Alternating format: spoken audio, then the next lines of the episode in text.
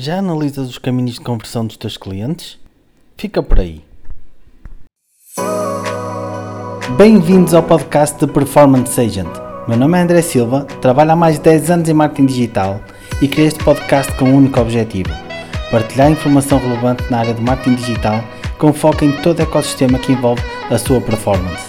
Lembra-te, conhecimento é uma arma poderosa e está ao teu alcance.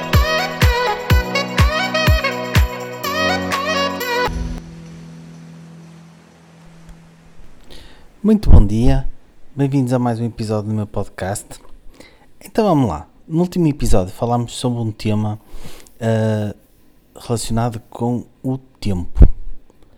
O tempo que dávamos às nossas campanhas. O tema de hoje assenta que nem uma luva. E já vou entender porquê. Sabem o que é o relatório de caminhos de conversão?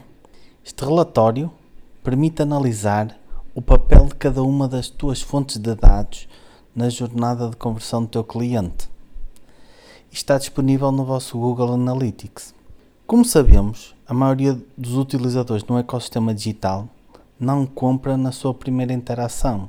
O que é que vai acontecer? Vai pensar, ou porque vai comparar, ou porque no momento ainda não é uma prioridade nosso produto, ou porque a mensagem naquele momento não o convenceu. Podem existir muitas razões. Vou dar-vos um exemplo muito simples. Imaginem a venda de um produto de ticket alto. Vocês investem numa estratégia omnicanal e arrancam anúncios em Facebook, arrancam em Google e fazem email marketing. Agora vejam isto. O cliente X, não é?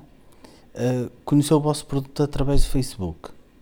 Viu o produto e foi pensar. Passado dois dias, foi ao Google pesquisar sobre esse produto novamente. Voltou a entrar no site, mas ficou na dúvida. E deixou o e-mail lá para receber mais atualizações. Passado três semanas, recebeu um e-mail.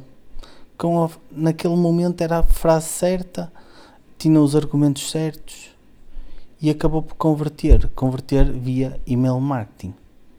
Vejam este cenário. Em duas semanas, o anúncio do Facebook do XPTO já tinha sido desligado por vocês, porque não tinha conversões. Lembrem-se, a janela de atribuição é de 7 dias.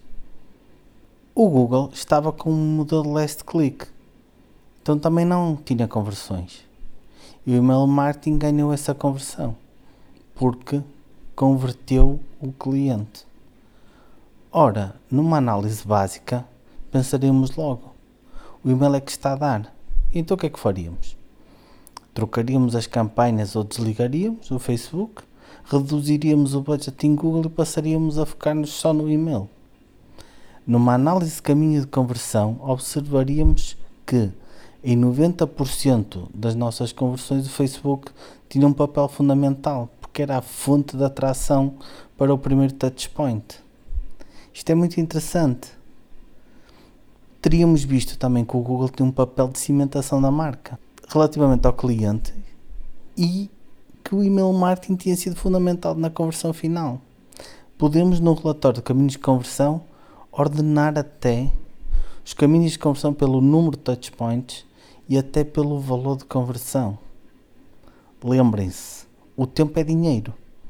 E tempo a analisar os caminhos de conversão dos vossos clientes pode fazer com que otimizem muito melhor os vossos budgets, a distribuição dos mesmos através dos diferentes canais. Isto pode-vos fazer atingir taxas de conversão consideráveis. Nunca se foquem apenas no last click. Analisem os caminhos de conversão. Analisem caminhos de conversão com 7 dias, 15 dias, 30 dias, 60 dias, 6 meses e 1 ano. Lembrem-se, quanto mais robusto for o vosso volume de dados, mais profundo será o conhecimento que vocês têm do vosso cliente, da forma como ele percorre o vosso ecossistema. E pronto, muito obrigado por assistirem a mais este episódio. Já sabem, se gostaram, partilhem, identifiquem-me nas vossas redes sociais. Se tiverem dúvidas e quiserem falar sobre estes temas, podem sempre contactar-me através dos meus canais.